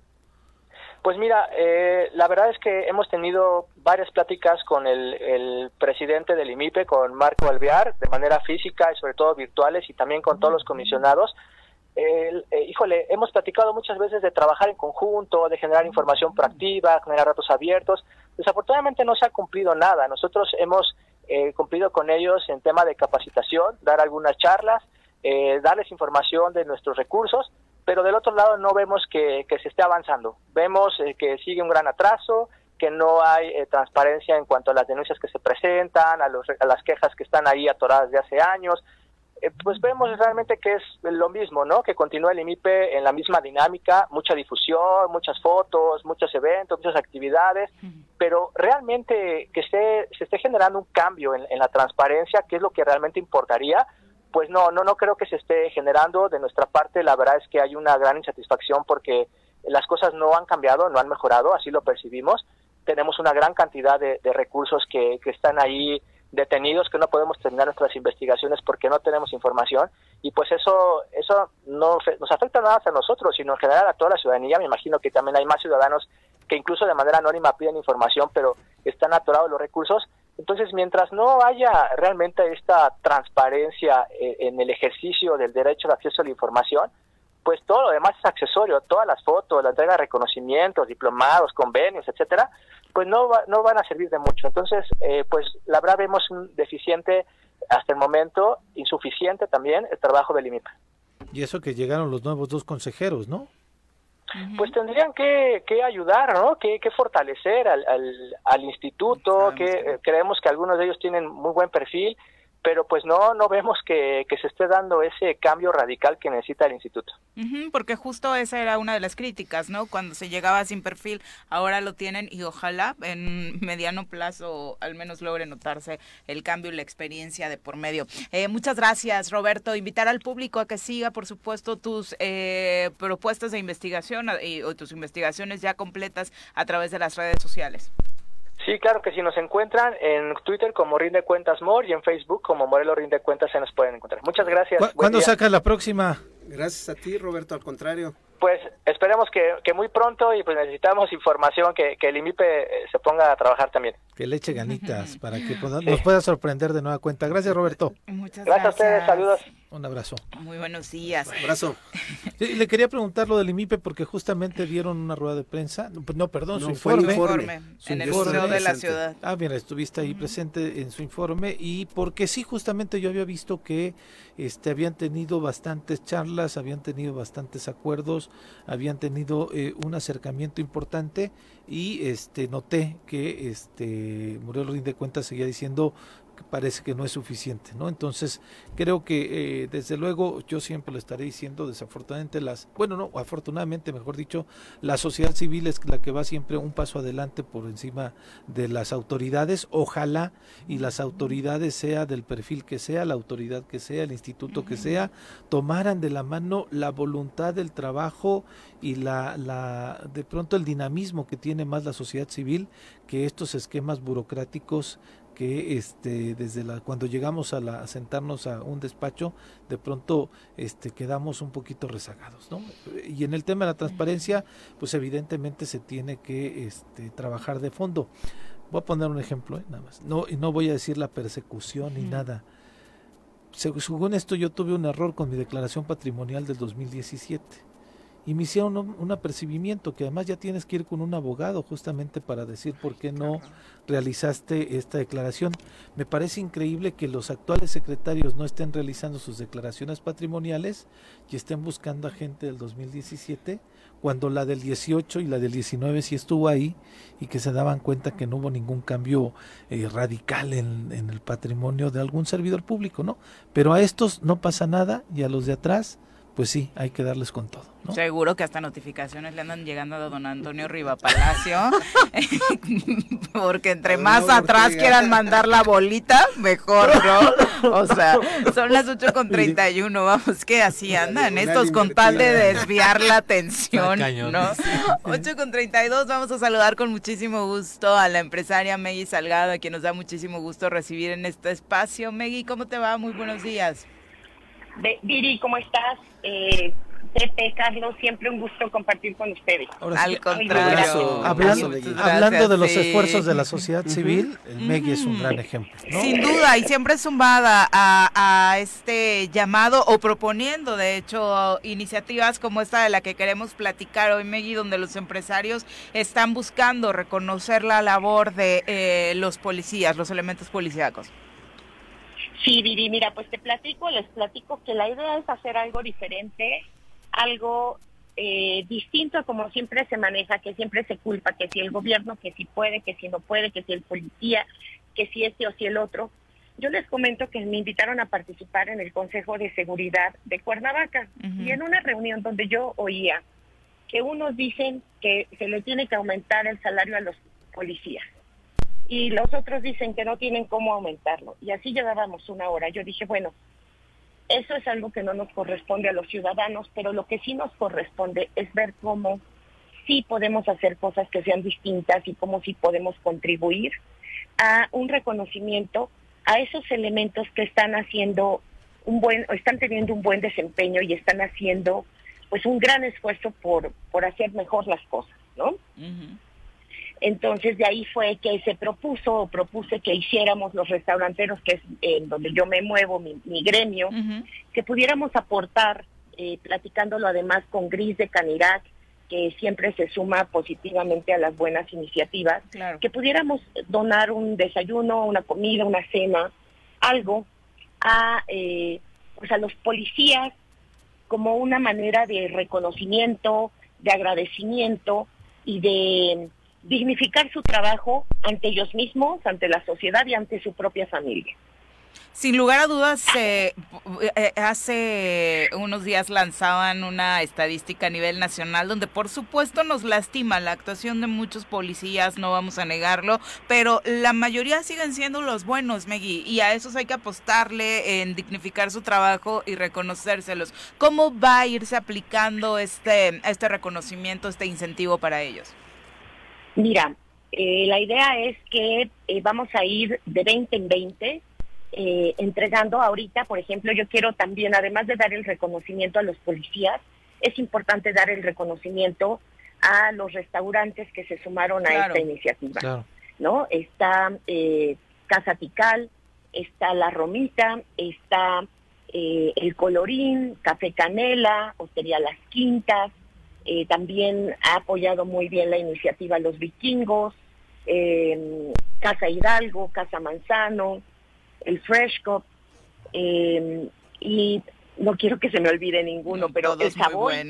Total que es importantísimo que empecemos a reconstruir este tejido social, esta confianza y este reconocimiento que tiene que haber entre el policía y el ciudadano. Sin lugar a dudas. Y entonces ustedes eh, se van a encargar de entregarles esta, este reconocimiento. Ellos van a poder acudir a, estos lugares. ¿Cómo va a ser la metodología? Mira, eh, la lista nos la entregan sus superiores. Nosotros no somos quienes definimos estos, este, esta lista. Ellos nos entregan quiénes son los policías que de alguna manera han tenido un, comportamiento, una actividad eh, destacada. De ahí nosotros a los primeros 20 en este mes de mayo, en junio serán otros 20 y en agosto, en julio, perdón, tenemos otros 20 más. Y la idea es que nosotros estamos entregando un certificado al policía para que vaya él con cuatro miembros de su familia, ya sea a desayunar, a comer o a cenar, porque queremos que se rescaten los valores y los valores se, se rescatan también en la convivencia, en la, pues sí, haciendo comunidad. Mm, y queremos que el policía pueda llevar a su familia, que su familia se sienta orgullosa de la, del desempeño de su papá o de su mamá.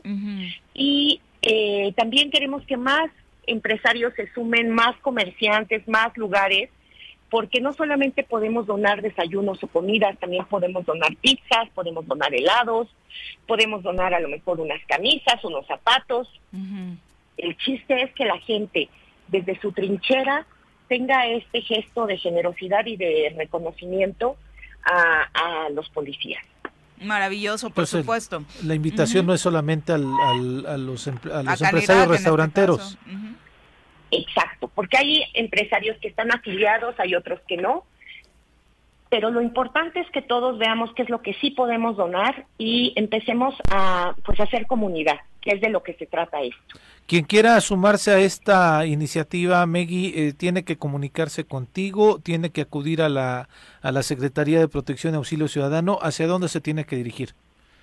Mira, quien quiera sumarse puede sumarse justamente conmigo, bueno, o en mi ciudad. En mi ciudad siempre tenemos este un canal abierto de comunicación con las personas que quieran, o eh, pues directamente conmigo, o también puede ser en Canirac, ¿por qué no? Yo, yo comentaré esto con Gris. El chiste es que cada vez más personas se integren, se sumen y logremos que esto no sea un proyecto de tres meses, sino que se vuelva algo permanente y no 20 policías al mes, sino que podamos tener un, pues un reconocimiento unos 30, 40, 50. El chiste es que eh, todos podemos compartir un poco.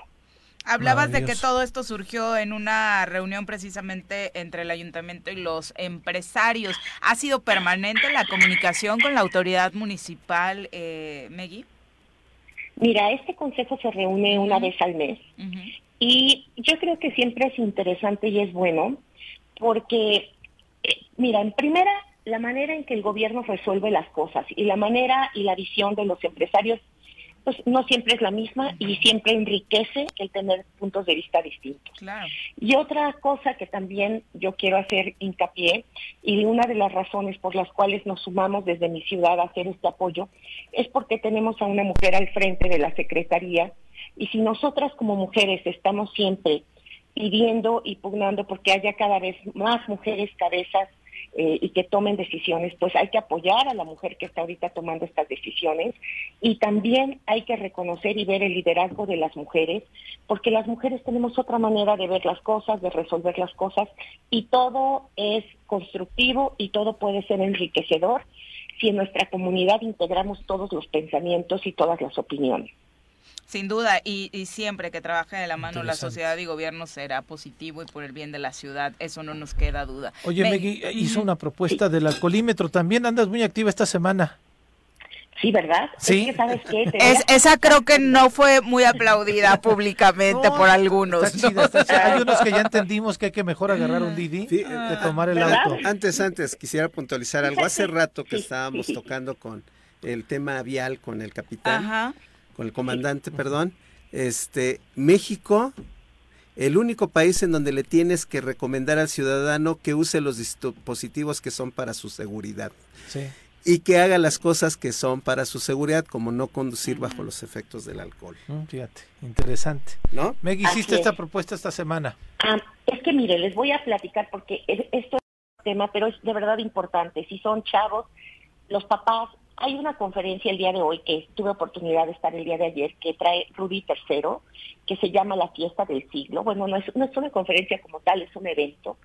Y de verdad no deberíamos de perderlo quienes tenemos hijos y quienes son chavos, porque es una conferencia que habla justamente del manejo de los excesos. Y cuando vemos esto, y ayer platicando con él, porque tuve oportunidad de comer con él, me decía, mira, cuando los papás tienen un accidente grave, cuando los padres pierden un hijo, cuando los padres están en una situación difícil, o los mismos chavos, todos dicen cómo no se me atravesó el alcoholímetro o cómo no se le atravesó el alcoholímetro a quien traía el coche antes. La historia sería completamente distinta. Y justamente, eh, pues es una situación de responsabilidad y complicada hacer este llamado, pero es con la intención de, primero que nada, las autoridades, la autoridad tendrá que prepararse para hacer esto de manera responsable y honesta, para transmitir esa confianza al ciudadano. Pero también se tendrán que involucrar los prestadores de servicio, los antros, los bares, los restaurantes, para cuidar que sus clientes se suban y vayan en unidades resguardadas, seguras y no estén manejando bajo los efectos del alcohol. Y por otro lado, tienen que involucrarse la ciudadanía. No es agradable ciertamente, pero al final acaba siendo un bien para todos. No, por supuesto que estamos totalmente de acuerdo y sobre todo porque estas iniciativas ya han estado pues aplicándote, aplicándose exitosamente en otros municipios de la entidad. De hecho, los circunvecinos, ¿no? Temisco ya ha tenido en algún momento este esquema, Jutepec ahora mismo acaba de anunciar que lo retoma, pero en Cuernavaca, incluso algunos empresarios, la verdad es que ha existido resistencia de cómo vamos a poner el alcoholímetro, le va a pegar al turismo. Bueno, es que... No le va a pegar a nada porque yo te voy a decir, la Ciudad de México, que es el primer ejemplo que tenemos inmediato, con más años en el alcoholímetro, es un éxito. ¿Por qué? Porque la gente sale segura. hay menos accidentes, fíjate, hay 22 mil muertes al año por eh, accidentes en donde está involucrado el, alcohol. Y por otro lado, de esto, pues un 30% son, son eh, pues accidentes fatales, ¿no? De toda la bola de accidentes y de todo lo que está sucediendo, ¿qué es lo que tenemos que hacer y qué es lo que tenemos que impulsar? Pues que cada vez haya más orden. Esto al final de cuentas se reduce en orden. Y si queremos tener un turismo que venga a buscar una ciudad segura, imagínate la gente que viene de turista a Cuernavaca a hacer ejercicio. A mí me ha tocado ver, cuando yo voy llegando a trabajar a mi negocio, que hay gente que está saliendo de la fiesta en estado etílico y hay gente que está saliendo de su casa a hacer ejercicio en la misma calle. no es posible tener esta situación. La autoridad tiene que regular esto por el bien de todos. Sí, de hecho a mí antier me tocó en, Plaza de Armas afuera. Entonces fue así de como, ¿cómo? ¿A esta hora? Yo ya voy a trabajar acá, literal. Pero bueno, muchas gracias, Maggie. un abrazo. Por la comunicación. Gracias a ustedes eh, y un abrazo también. Y también gracias por dar estos espacios a, pues, a las y los ciudadanos para poder compartir y expresarlo. Más ciudadanos como tú, Maki. Sin duda. Y es la forma en la que tratamos de sumar, por supuesto, a estos esfuerzos que se están haciendo eh, desde su lado. Ya son las 8.43. Vamos, eh, por supuesto, a hablar hoy de cocina, de cosas ricas, con nuestro chef de cabecera, el chef Tony Castillo, que ya se encuentra en cabina. Bienvenido, chef. Muy buenos días. ¿Cómo están? Muy bien, muchas gracias. Buenos días a toda tu audiencia. Muy buenos días, bienvenido. Cuéntanos, ¿cómo va el santuario? Ahí vamos, todo muy bien, muy bien, gracias. ¿Qué tal los últimos eventos? Actualízanos. Y el aniversario fue todo un éxito, muy, muy bonito. Este, no me lo esperaba así tan, tan concurrido, tan, mucha gente este, que se sumó, eh, clientes, familia, amigos. Muy padre, gente que viajan de la Ciudad de México, de Puebla y llegan por, porque quieren estar ahí. Eso es, muy bonito para mí como, como chef y, empresario de dueño de este delicioso. ¿no? Ya tuve la oportunidad de... Ah, es que, es que ese es el punto, ¿no? De pronto hay algunas resistencias todavía de algunos que, hacen turismo precisamente de acercarse a lugares que están de alguna u otra forma escondidos, ¿no? Son esos pequeños tesoros y de pronto a ti eh, precisamente creo que lo único que falta le falta al santuario es el paso del tiempo y este de boca en boca que se va regando como acaba de decir Carlos, ¿no? Es que sí vale la pena, ¿no? Sí, delicioso. Pues es, es un lugar oculto realmente pero este, yo creo que cuando estás dentro, pues como que no quieres salir, ¿no? Esa es la magia del lugar. O sea, estos esfuerzos que han hecho en Tlaltizapán, porque no solamente lo estás haciendo tú, sino lo están haciendo un conjunto, de empresarios de, Tlaltizapán, está funcionando, sí está llegando al turismo al municipio. Sí, mira, aquí lo importante yo creo que es eh, cuando haces cosas desde el, desde el empresariado, ¿no? No de gobierno directamente, sino de los empresarios. Sabemos lo que necesitamos, sabemos lo que las puertas que tenemos que tocar y más que nada la unión, yo creo que de, de nosotros mismos, ¿no? Recomendarnos, eh, por ejemplo, algo que he notado mucho, que la gente viene al santuario pero se hospedan en alguna casa de, fin de semana, en el fraccionamiento, o en Tlatizapán, o hay gente que se hospeda en Teques, pero vienen a ah, comer al santuario. Se trasladan una horita casi, creo que son 40 minutos como de Teques al santuario, ¿no? Media hora seguro. Sí, sí, Pero es gente que viene de Puebla, por ejemplo. He notado mucho ese tráfico por el acceso... De la siglo XXI. De la siglo XXI. Entonces estamos, pues, literal 10 minutos, ¿no? De la, de la autopista. Y vienen, se hospedan en Teques o se hospedan en, en Tlatizapán, en todo lo que es la zona de, las estacas y Santa Isabel. Bueno, pero es que para la gente de estados tan enormes como Puebla, pues estas distancias les parecen eh, pecata minuta, ¿no? O por el tráfico en la propia Ciudad de México, ¿no? No, y además la, lo, que, lo que he escuchado mucho, eh, la libertad que tienen, ¿no? Porque están viven en ciudades muy grandes que están muy aglomeradas, vienen aquí de fin de semana, están maravillados con, con todo, ¿no? Y además pues les gusta la atención, les gusta el lugar, o sea, la comida es, muy, importante. sí, porque aparte ese eh, concepto que tienes en el santuario es maravilloso porque nunca es la misma experiencia. Claro, siempre la idea es, la idea es este, son, son muchos puntos que, que estamos viendo aquí por ejemplo, la, receta que les compartí hoy es una salsa barbecue de tamarindo. Allá iba. Ajá. Se me abrió el apetito incluso, cabrón. Es que siempre sale babeando Pepe de Sí, ¿verdad? Justamente venía en el camino y este, venía detallando la receta y digo, bueno, esto lo podemos hacer con tamarindo, lo podemos hacer con mango, eh, que también es algo que tenemos bastante. Ah, o sea, la inspiración te surgió justo ahora. Fíjate que sí, el, bueno, ayer una señora me llevó un costal de tamarindos. Y yo dije, ¿qué voy a hacer con todo mm. esto? Agua fresca, pues sí, me la voy a tomar de vez en cuando, pero, pero se me ocurrió la, la barbecue, ya la habíamos hecho antes para una comida degustación y digo, tamarindos tenemos muchísimos en, en Morelos, este, enseñarle a la gente una opción más, ¿no? Para procesarlo. Ya estoy hablando con alguien que, que, está interesado en aprender a hacer la barbecue, la salsa, y, y envasarla y ponerla ya en, en frasquitos, ¿no? Porque ah, tiene tantos tamarindos. Entonces, ese tipo de cosas yo creo que es lo que necesitamos aquí en... Para detonar eh, los productos locales, que es otro tema que tienes eh, muy bien trabajado y muy consciente dentro de los productos que usas en tu restaurante. Porque justo pasa, ¿no? De pronto esta temporada pienso en el mango, por ejemplo. Hay tantos mangos y de pronto se te están echando a perder en casa porque ya no sabes qué, hacer, ¿no? Y esa es una forma muy, muy rica de, de mantenerlos, ¿no? Y de utilizarlos, sobre todo.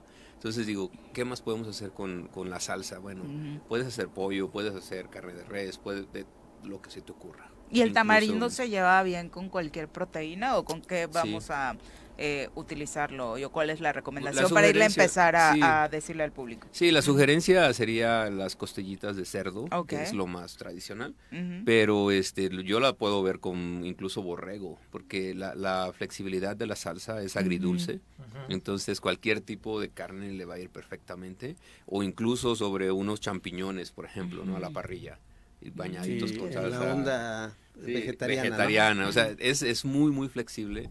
Además que es un producto que por la acidez que tiene, no necesitamos ponerle preservativos y nada de eso. Es algo muy, muy fácil de trabajar además. ¿Cómo la empezamos a hacer?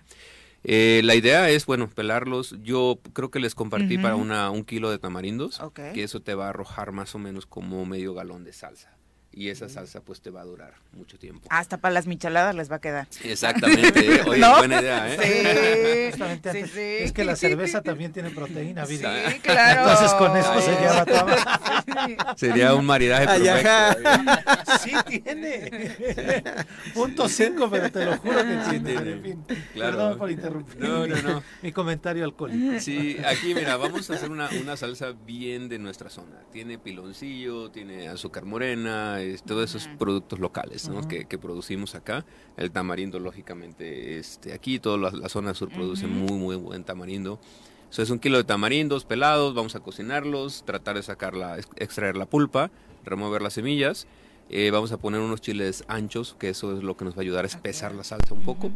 Y hervimos. Aquí vamos a tratar de, que hierva más o menos unos 45 minutos para darle el espesor que buscamos y le agregamos piloncillo, es azúcar morena. Más o menos, sí. Este, yo sugiero que se haga los que tienen acceso a carbón o leña sobre leña para que la salsa absorba ese aroma de, de, este, mm. humo, ¿no? Que sea un poquito ahumadita. Este, más barbecue. Sí, exacto, más espesita, sin recurrir a, a, otros ingredientes que normalmente se utilizan para espesar una salsa barbecue, ¿no? Aquí es más bien tiempo. Este, y las especias ajo molido en polvo, cebolla, pimienta, pimienta dulce, este, sal de mar y pues si lo quieres picante, agrégale, no sé, uno o dos chiles manzanos mm, y este ya le vamos a dar un, toque este, picosito. ¿no? Ah, que es más tropicalón el, manzano. El manzano, sí, pero con mucho sabor también. Entonces eh, la combinación es, es, muy buena ahí. Y pues las costillitas, por ahí también les compartí una receta para eh, una hacer un, este, sazonador. este, y ese sazonador también se puede utilizar para cualquier tipo de carne o pescado que, que gusten. Y la sugerencia pues que sea la parrilla para que tenga ese carácter, ¿no? De ahumadito.